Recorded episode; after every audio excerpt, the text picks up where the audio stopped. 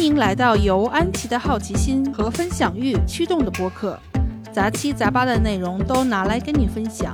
希望我们不论是五零年的还是零零后，都可以在这场人生的马拉松中尽量不卷，努力不骄，心态永远年轻，保持独立，保留好奇心，热爱当下，每天都可以离自己的梦想更进一步。大家好，欢迎来到认真闲聊，我是安琪，给大家拜个晚年了。如果不出状况的话，大家听到这期节目应该就是初五了。初五在春节的十五天里也算是非常重要的一天，破五嘛。我小时候除了大年三十，就是初五放炮的时候放的最厉害了。关于春节的各种习俗呢，我就不想在这儿多说了，大家其实都知道，而且有很多节目也讲。我想跟大家分享一些我小时候春节记忆和我家的一些独特的传统。我小时候年三十都是在爷爷奶奶家过的，我跟奶奶家就住隔壁。奶奶家人口也不是很多，爷爷奶奶有两个儿子，我爸和我叔，我们家有三口人。我叔叔和婶婶呢，在他们家娃很小的时候就去美国了，所以我记忆里也没有太多他们三口都在的时候和我们一起过年的记忆。就算人都到齐了，我爷爷奶奶家也就一共八个人，三加三加二嘛。后来人就越来越少了，爷爷去世了，其他家人又都遍布世界各地。所以我在国内的时候，基本上就是我们家三个和我奶奶，有的时候叔叔一家子回来一起吃个晚饭。年夜饭呢，过去都是我奶奶做，后来岁数大了，我妈也帮忙。慢慢到了后来，就是我妈主做了。我奶奶是湖北人，做饭特别的好吃，最拿手的就是粉蒸肉，我奶奶叫它粉子肉。我小时候记得，快到春节的时候，晚上看电视。就陪爷爷磨米粉。我后来跟奶奶回湖北，吃过当地亲戚家做的粉蒸肉，真的是跟我奶奶做的差得太远了。相比之下，我奶奶的粉蒸肉就是宫廷的水平啊。除了粉蒸肉，奶奶一般还会做梅梅菜扣肉、排骨藕汤，也绝对是保留项目。还有就是晾干的豇豆做的豇豆角排骨、豆角排骨，爷爷老说有太阳的味道。还有呢，就是茄盒或者是藕盒，还有糯米丸子。奶奶的糯米丸子我已经很多年没吃到了，外面一层糯米蒸的晶莹剔透、糯糯的，里面的丸子馅儿特别香，一点都不柴。我来英国有一次太馋，自己做了一次。我虽然属于做饭有天赋的，也很好吃，但是真的是很麻烦，所以我后来就再也没做过了。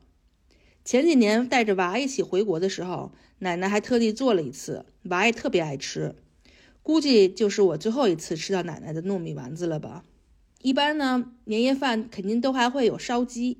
我小时候，呃，家里买烧鸡呢，都是我负责把它撕开，也不知道为什么，估计就是不想让我闲着吧。所以在我家，我可是老司机了，谐音梗啊。而且我只爱吃那些零碎的东西，边边角角的。比如鸡头、鸡脖子、鸡爪子，鸡翅膀也不错，但是一般鸡翅膀都留给我妈吃。爷爷奶奶和爸爸就吃那种不太不怎么用啃的、不费牙的部位。然后肯定还会有一条鱼，我记得后来鱼都是我妈做，因为我妈是我们家公认做鱼最好吃的。虽然她自己一直声明不爱吃鱼，吃鱼我一般也只爱吃鱼头、鱼尾、鱼鳍，那这不能算是鱼翅哈，没到那个级别。除了吃的，小的时候年三十的回忆就是放炮，就盼着春晚开始演曲艺呀，或者什么全球大拜年呀那些不太爱看的节目，就冲下楼去放炮。我很小的时候，我爸就让我去点炮仗了。说实话，那个时候是有点害怕的。最讨厌的就是二踢脚，也讨厌别人放，总是一惊一乍的。我记得最特殊的一个花炮，是一个叫母鸡下蛋的。放完以后，母鸡的屁股后面就会鼓起来一个小气球。年三十，我家还有一个传统，严谨的话说，应该是我爸爸有一个传统，就是三十的下午呢，他会扔一些还能穿的皮鞋之类的衣物，在家门口的垃圾站，然后干干净净的摆放在盒子里，放在一个明显的地方。我记得他说，也许可以给那些比较穷苦拮据的人捡去。春节期间，他们去给别人拜年，或者是走亲戚什么的，也能穿的稍微好一点。他的这个传统我已经记不清是什么时候停止的了，可能是我们从奶奶家隔壁搬到了现在的家以后就停止了吧，或者是人们生活水平普遍提高了以后，万元户什么的再也不是什么多么少见或多么了不起的事儿了以后，就渐渐的停止了吧。初一早上去隔壁奶奶家给老人拜年，小的时候还真的曾经磕过头。但是估计是破除旧传统，可能也就磕过一次吧。奶奶会给我们煎年糕吃，但其实严格意义上说是糍粑，但是我们家一直叫年糕，就是炸的泡泡的，直接蘸白糖吃。我记得我小时候和爷爷一起吃年糕，我妈老在旁边说我少放点糖，然后我奶奶就会说我爷爷少放点糖，爷爷就会说糖多了才好吃哟。我俩一老一小，是我们家最爱吃糍粑的。虽然这么说，但是我妈会买一大盒稻香村的点心给我，也是非常幸福的时刻了。我妈说，稻香村门口排长队的都是老人，都是老人给自己的孩子买点心，真的是可怜天下父母心呀。然后呢，就穿着新衣服去姥爷姥姥家了。姥爷姥姥家就特别热闹了，因为我妈有一个哥哥，两个妹妹。每家都有一个孩子，所以四乘以三就是十二个人，再加上两个老人，所以当时最兴旺的时候十四个人。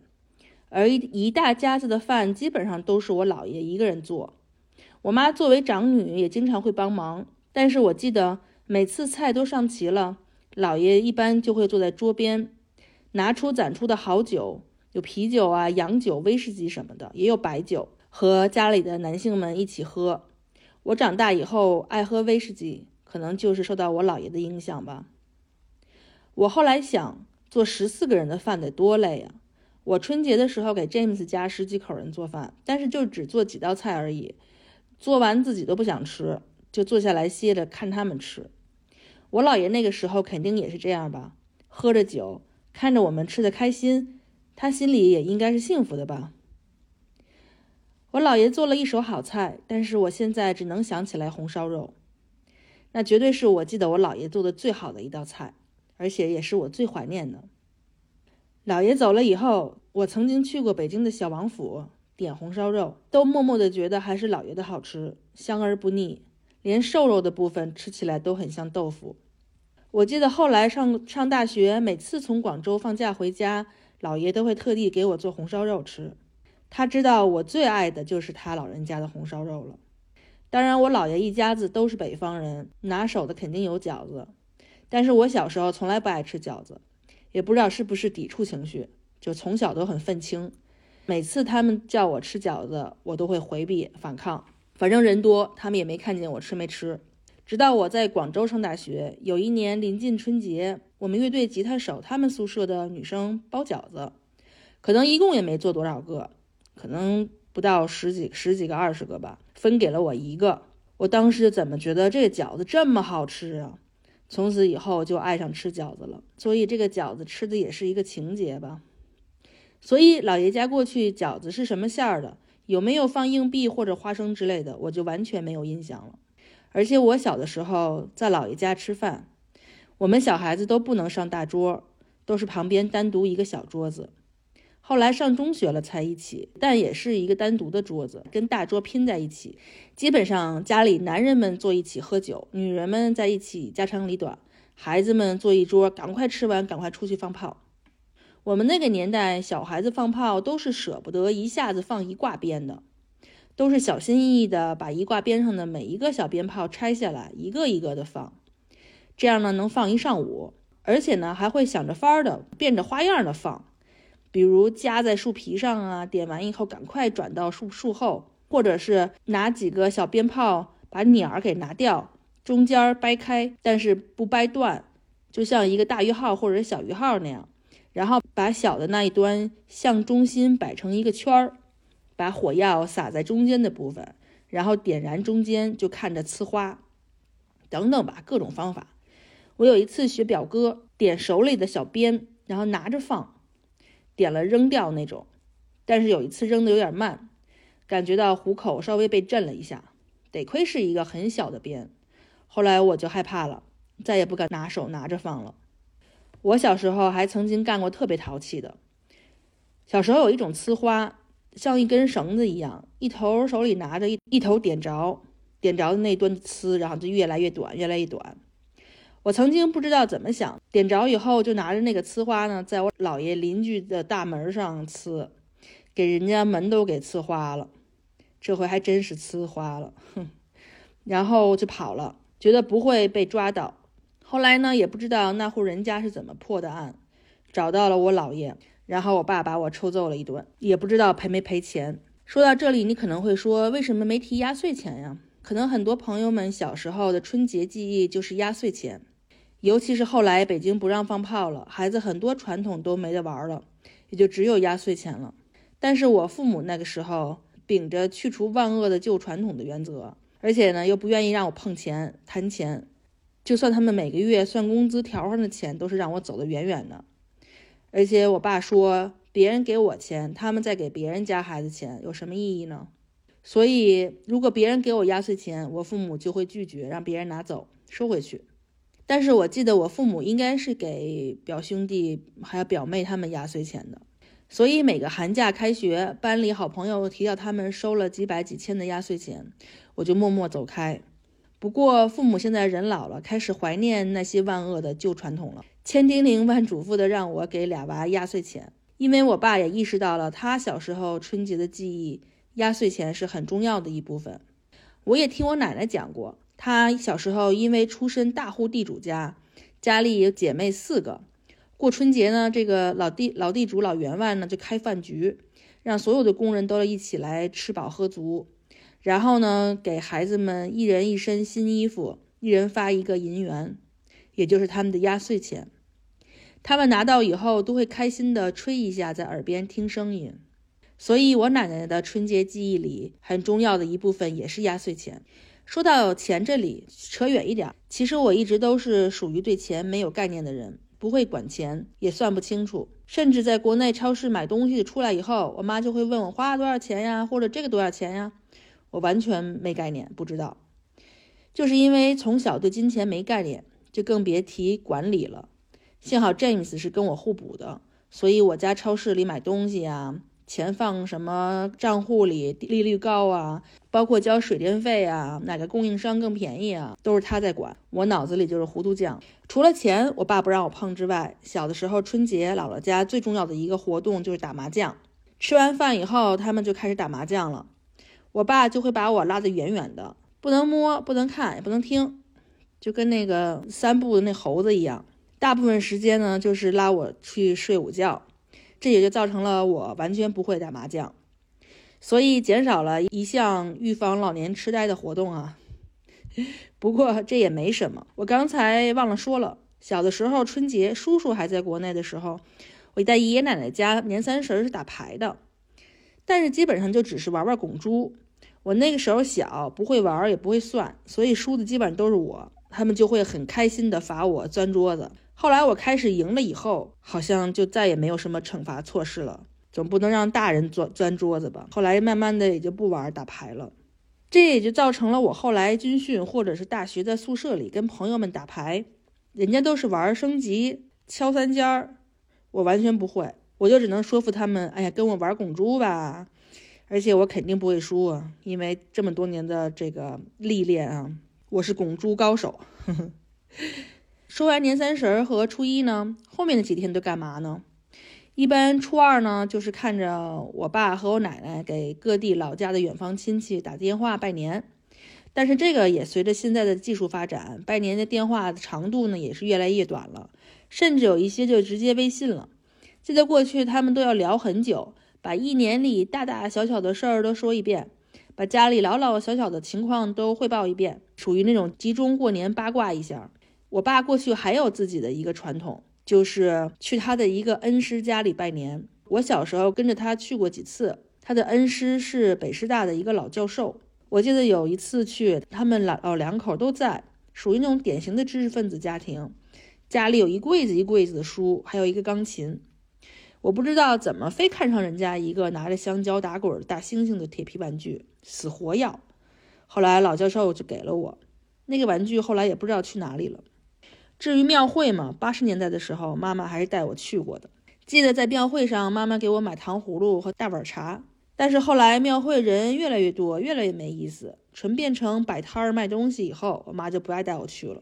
我记得曾经在庙会上买一个会转的那种嘎嘎作响的风车，喜欢看人家捏面人儿、烙糖人儿。现在这些不知道在庙会上还有没有保留。我家还有一个最奇特的春节传统，就是整理邮票。我爸从小就是集邮爱好者，小的时候他们粮食供应短缺的时候。他能为了一张缺少的金鱼的邮票，拿一根胡萝卜跟人家换。那个时候集邮也很火，大家都爱集邮，有点像 Alfie 和他的好朋友集这个 Pokemon 卡一样。因为不像现在发行的数量这么多，比如大家都知道最著名的猴票，数量就很少。我小的时候可能还没有上小学呢，就跟爸爸在初二、初三、初四某一天整理着一年的邮票。为什么集中整理邮票呢？因为过去吧，邮票都是从信封上直接弄下来的，你攒齐一套很不容易。但是八十年代以后，人们可以买到整套的邮票了。而且我爸有一个邮友，就是集邮的朋友，他好像在什么邮政局工作，所以只要这一年出的邮票，他都会给我爸买，包括什么小型章啊什么的特殊的发行的，他都会买。然后年前某一天晚上，他就会来我们家看我爸，把这一年的邮票给他，顺便也拜年。我爸就把钱给他。所以呢，我们就需要在过年期间整理这些邮票。一般从早饭以后，我爸就开始把他的家伙事儿摊一床，有几个小行李箱，里面有往年整理好的邮票，有护油袋儿啊、双面胶啊、小剪子、小镊子、集邮的卡纸，还有一个名录。我一开始小的时候就是坐在床上看，但是老是被花花绿绿的小纸片吸引住，忍不住的去碰去摸，我爸就会各种阻止我。后来发现阻止不了，就教我一起弄。那个时候还没有双面胶呢，也没有护油袋儿。我爸一年中呢，他会收集一些质量比较好的塑料透明纸，然后呢剪的比邮票稍微大一圈，把四个边儿包过去，然后后面点一点胶水。粘在这个集邮卡纸上。我记得我特别小的时候就问，为什么胶水会拉黏儿、会拉丝儿呢？那个阶段我印象最深的是一套三角形的邮票，具体是什么已经记不清了，就记得因为三角形的形状很特别嘛。那些卡纸呢，都是有那种点状小格子的卡纸，A4 大。然后呢，哪一套邮票要和哪一套摆在一起，怎么摆、怎么排版都有讲究。我爸一般都是按照题材来排版的。后来他发现我给他的一些建议很好，就越来越多的咨询我摆在哪里好看。后来呢，有了双面胶了，有护邮袋了，就简单很多了。我记得我还曾经跟我爸去过一个专门集邮的地方去买这些东西。我爸会拿着小镊子，小心翼翼地把邮票放在这个护邮袋里，然后把开口那边叠到背面去，双面胶粘上。然后放在卡纸上，做完以后呢，他就会给这套邮票登记注册。因为每一套邮票下面都有编号，不知道大家有没有仔细看过？一种呢是 T 打头的，是特种邮票；一种是 J 打头的，也就勾，是纪念邮票。根据题材不同，纪念邮票，比如说纪念某个伟人啊，纪念我国和哪国建交多少年呀之类的。每年我最期待的就是有一套。会和其他国家联合发行的两张并在一起的邮票，啊，不能拆开放，必须连着放在一个护邮袋里，特别的新鲜有趣，设计又好看，印刷又好，而且而看着特别洋气，没见过嘛，跟我们一般的传统题材就不太一样。然后呢，字母后面呢会有一般有一个数字，然后呢一个括号几杠几，比如说如果你看到 T 二三五杠二。就是说，这是今年发行的特种邮票第二十三套，一共五张，这是第二张。过去就是根据这个数字知道还差哪一张的，或者还差哪一套。然后我爸就会在一张写着全年邮票编号，从 T 一或者勾一一直到结束的纸上拿记号笔标一下。最终你想看到的结果就是所有都标记上号了，也就说明我们都集齐了。否则你还得问那个叔叔怎么回事啊？为什么少一套呢？来年还得补上。先说到这里，我想给大家普及一个现在已经没有什么用的知识了，那就是过去我们如何把邮票从信封上弄下来呢？我一开始不懂，大概四五岁的时候吧，就直接把它剪下来，也不觉得邮票的那个齿，一个锯齿是邮票的一部分，就直接把锯齿给剪了，放在一个饼干盒里。后来呢，被我爸发现了，就给我好好讲了讲怎么弄。首先呢，是要先把它剪下来，当然不能把锯齿剪掉哈，要沿着离着这锯齿有一段距离的地方把它剪下来，然后呢，把它泡在清水里，那那个邮票背后的胶水呢就不起作用了嘛，就会跟那个信封那张纸分离，然后我们就会把湿的邮票放在两层报纸中间，然后夹在书本杂志中间，压在床垫下，一两天以后呢，水分就被吸干了，邮票也被压平了。那这样呢，就可以在不破坏邮票的情况下，把它从信封上分离下来。后来我上初中，那个时候还有贝塔斯曼书友会，就是那种记一个产品目录，然后可以邮购产品的那种。我发现他们有很多国外的邮票，尤其是迪士尼的什么的，特别精美，印刷的颜色也比我们的更鲜艳。我偷偷买了好多。后来呢，发现外国他们没有下面的那个数字。你不可能把它都集齐，就它这一个题材，它有那那么多动画片呢，它可以老出，它可以出很多套，觉得这是一个大坑，花不完的钱。后来呢，就失去了购买邮票的兴趣。现在我们有的时候在外面旅游，在英国或者是欧洲，碰到旧书市场之类的，我会看到一些邮票，有的时候就会有想买给我爸的冲动。但是我知道，因为我们现在邮票发行量太大了。而且我家这个传统又因为我很少能春节回去，他也一他一个人也不太爱做这件事儿了，更不喜欢收集国外的邮票，因为他说没有编号没法收集，对国外的一些文化和背景也不了解，看那些邮票也没有什么共鸣。我记得我叔叔过去还给他买过一一套美国历代总统的邮票，真的是很漂亮，很好看。英国邮政也是逢各种大事啊、节日啊都会出邮票。也是真的特别的精美，比如某位著名的英国文学巨匠诞辰啊，嗯，科学家呀，还有几还有前几年还帮国内的小伙伴买过那个《冰与火之歌》那套邮票。英国的邮票发行量还是有限的，所以动不动就卖光了。但是好像也没什么炒邮票的市场了吧？因为现在嗯，大部分人都不写信了嘛。虽然英国人还保持着逢年过节、什么结婚纪念日。给亲戚寄贺卡那种传统，但是毕竟少了很多，所以也没有了这种邮票市场，也就不兴收集邮票了。估计也就只有一些老邮票还有拍卖的价值吧。然后再补充一点，对邮票感兴趣的同学，我强烈大家去那个大英图书馆 （British Library），里面有特别珍贵的英国历史上的邮票，而且是特别多、特别全，就是你看的这个眼花缭乱，真的看不过来。所以呢，有时候我在想，对这个画儿图像的这个喜爱，不知道是小的时候集邮的时候跟爸爸培养起来的，还是就是天生的，只是在那个时候最早体现出来的呢？这也就很难说清楚了。接下来就是元宵节了嘛，我奶奶会自己做元宵，而且呢，一般是有两种，一种是煮的，但是最好吃的呢是炸的。他做的炸元宵可以炸的胖胖的，炸起来特别可以发起来很大那种，咬下去香软极了。说起来，今年的春节应该是我家最冷清的一个春节了。奶奶一个人因为口罩的原因在养老院里不能出来，叔叔一家人还在美国，我们呢又在英国，孩子也不放假，我父母只有老两口自己过年，他们做了一堆。我们所有人爱吃的各种饭菜，也等不回我们的归来。年三十晚上，我给奶奶打电话，说着说着我就哭了，放下电话也哭了很久。詹姆斯拍拍我的后背，跟我说：“以后你可以不用顾及我们，想回去的话就可以自己回去几次。”我给他们全家做年夜饭的时候，就一直戴着耳机听着一些节目，心里其实不是很开心，所以也不太想跟跟别人聊天儿。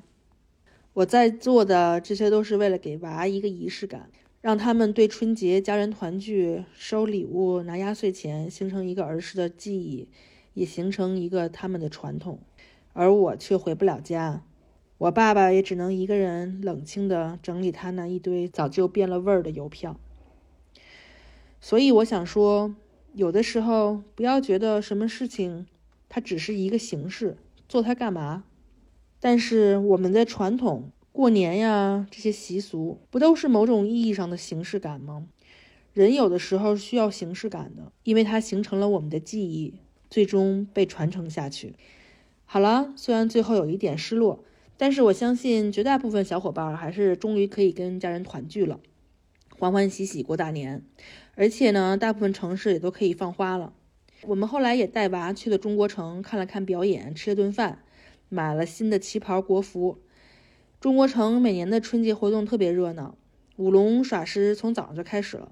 还有花车游行，在特拉法加广场上还有特别大的舞台，著名的 Nelson 将军的大柱子上也激光打着“恭贺新喜”之类的字样。表演啊是什么都有，有舞蹈啊、歌曲啊、武术、杂技啊、乐器啊，什么都有。旁边还有很多小吃的摊子等等。